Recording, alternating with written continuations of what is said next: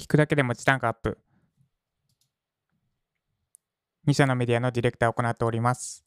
ユーデミで出している Web ライター向けオンライン講座の受講生は250名超え。ジャパソンです。はい。慣れないことやったんで、ちょっと、ちょっと動揺してますが、この配信では1日10分間程度でライティングに関する情報を配信して、あなたの文字単価アップにつながる情報を配信しています。なんでわざわざラジオでライティングのことを学ばなければいけないのかというと、インプットを絶やしてしまっては、それ以上あなたのライティングスキルが上がらなくなってしまうからです。ということで今日のテーマは、今日のテーマは、お世話になったからを案件を受ける理由にするな、です。お世話になったからを案件を受ける理由にするな。はい、そろそろ交換をうるせえなと思ってると思うので、もうやめます。お世話になったから、お世話になったからを案件を受ける理由にするな、です。例えば、駆け出しの頃とか、あるいは、もう前、すっごいたくさんフィードバックくれて、本当にこの人のおかげで成長できたって思っているクライアント、まあ、1社、2社はいますよね。で、そのクライアントから相談が来て、単価微妙だし、ちょっと今忙しいんだけど、でもこの人お世話になったからなとかそういう理由で案件受けるのはもうやめてください。何か思うことがあったまま記事を書いてもお互いに惰性で案件を受けてもお互いにいいことがありません。断る、もしくは思っている不満を伝正直に伝えるようにしましょうというお話をしていきます。これは実体験じゃなくて、えっと、ツイッターで私のフォロワーさんで実際にお世話になったからを理由に受けた事例を見かけました。ちょっと迷惑をかけてしまってはいけないので、アカウント名とか、あとは詳細はちょっとぼかしてお伝えするんですが、その方も駆け出しの頃にお世話になったクライアントの案件を受けました。で、文字単価0.1円。この辺の詳細はぼかしますよ。文字単価0.1円の案件を受けたと。で、約2万文字の記事の構成が前日の夜9時に、納期前日の夜9時過ぎぐらいに送られてきて、明日納品ですよって言われたそうです。これやばいですよね。めっちゃやばい案件というかクライアントだなと思うんですけど、で、その方がすごいのが、次の日、まあ、今日は徹夜だなってつぶやかれてたんですが、次の日にしっかりやり遂げたことですね、その記事を。2万文字で0.1円。だから、2000円か。徹夜して2000円って、2000円で徹夜しなくていいなら2000円払いますよね。いやいや、1万円ぐらい払うな、多分。いや、すごい。そそれはすごいんですが、ただ、1個だけ、お世話になったからを理由に案件受けてもいいことないです。その姿勢ですね。そのレえーと、お世話になったから受けなきゃって姿勢は素晴らしいし、そしてその案件をやり遂げたこともめちゃくちゃすごい。私ならできない。そこで断るか心折れてるので、めちゃくちゃ尊敬するんですが、ただ、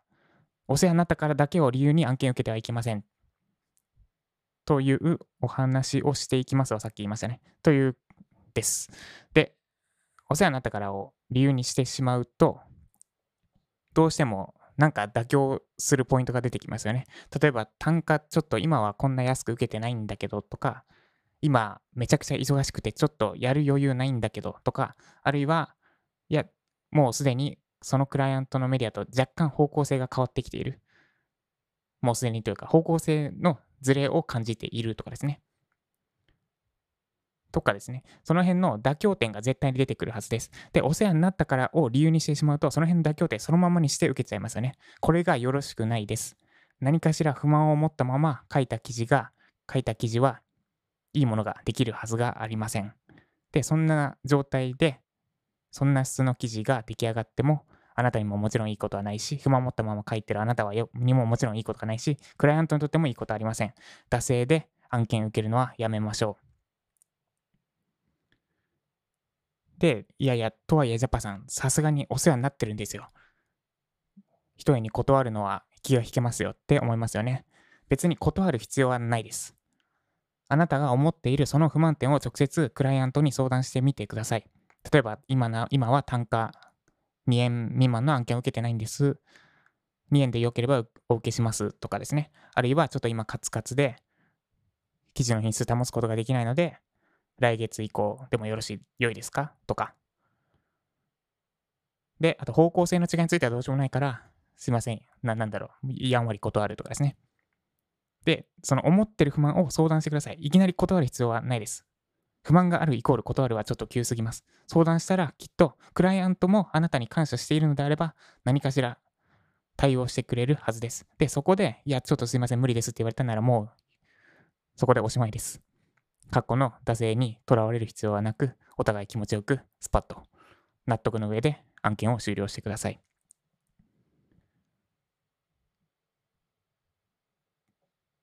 で、えっと、私もかつて某編集プロダクションにめちゃくちゃお世話になったんですが、もう案件受けてません。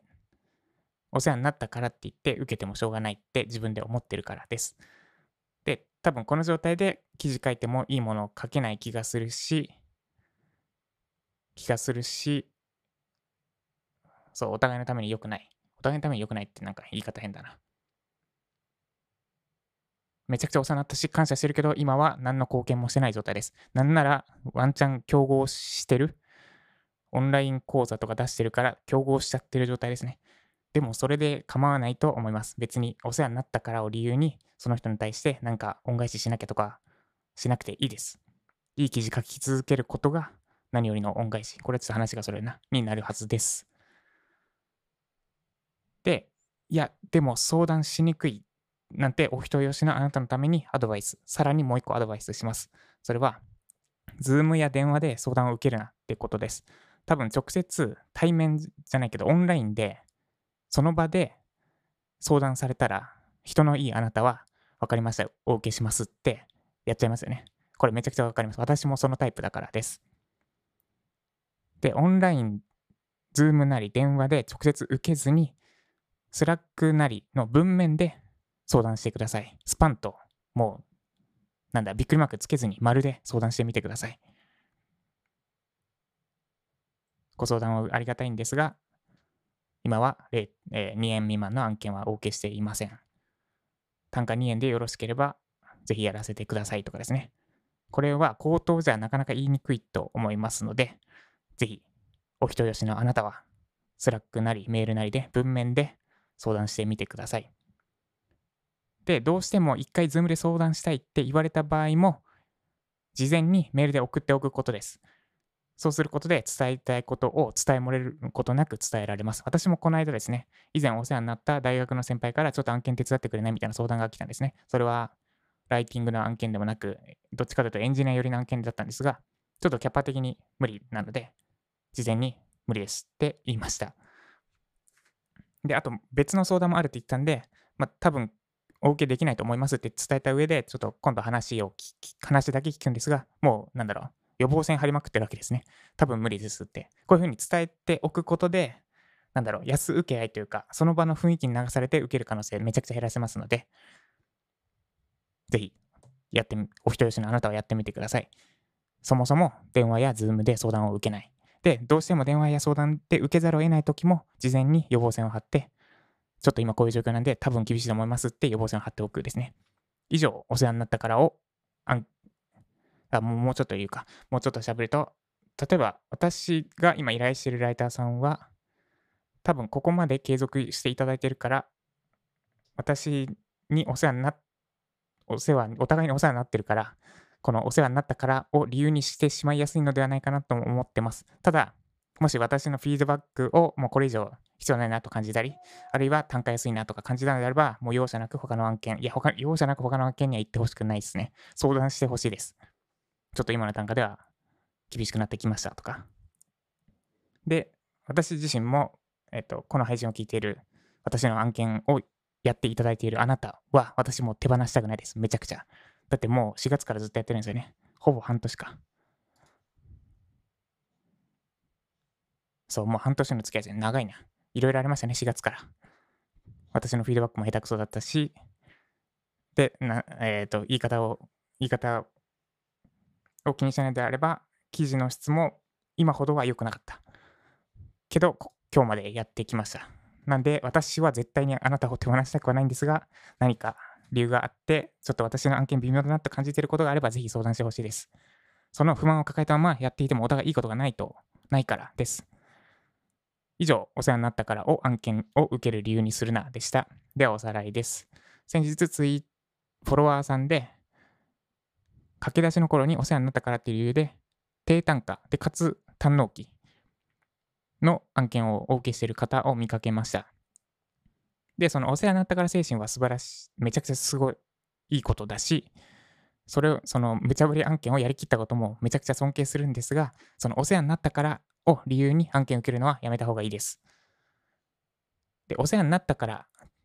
を理由にしてしまうと、どうしてもあなたの中でどこかしら妥協ポイントが出てきます。単価だったり、納期だったり、あるいはすでに合わないと感じているメディア、違うな、やりたくないっていう思ってるような案件を受けてしまったり。で、この状態で案件受けても、いい記事はできないし、いい記事上がってこないってことは、クライアント側にもメリットがないので、この状態で案件受けないでください。で、いきなり、いや、無理ですって答える必要もないです。まずは、あなたが思っているその不満点をクライアントに相談してみましょう。文字単価今2円しか、2円でしか受けてないんです。2円にしてくれれば、2円でよければお受けしますとかですね。で、お人よしの方は、Zoom や電話で受けないことです。まず、文面でスパッと文章を書いて送ってください。あなたは Web ライターなので、きっとその辺失礼のならない、かつ伝えたいことを伝えるバランスの取れた文章が書けるはずです。だってあなたは Web ライターだから。で、どうしても電話や Zoom で一回相談させてほしいってきた場合も、必ず事前に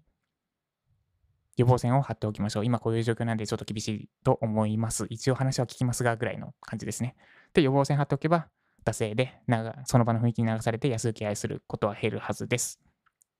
そして最後に今私から依頼しているライターさんも私の案件に何か不満点が出てきたら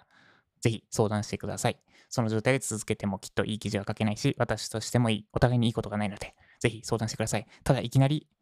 もう無理ですってやめ抜けては欲しくないので、ぜひ一回は相談してください。以上、お世話になったからを、